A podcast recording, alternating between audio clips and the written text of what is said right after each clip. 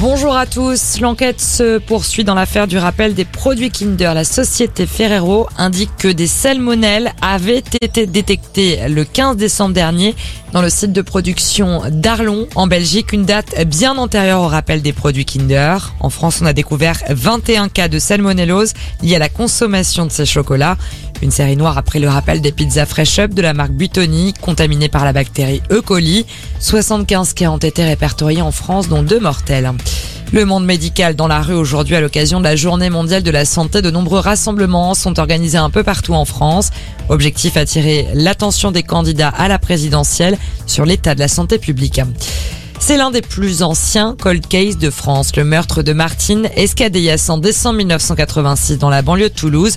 Joël Bourgeon sera jugé du 1er au 6 juillet pour le meurtre de cette jeune femme de 24 ans dont le corps n'a jamais été retrouvé. Ce proche de la victime avait été interpellé et entendu dans le cadre de cette affaire en janvier 2019. Il avait fini par passer aux aveux avant de se rétracter.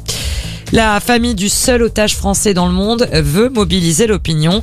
Près d'un an après l'enlèvement du journaliste Olivier Dubois au Mali, ses proches publieront ce soir une vidéo, une vidéo qui compile des messages de personnalité pour appeler à signer une pétition pour la libération d'Olivier Dubois.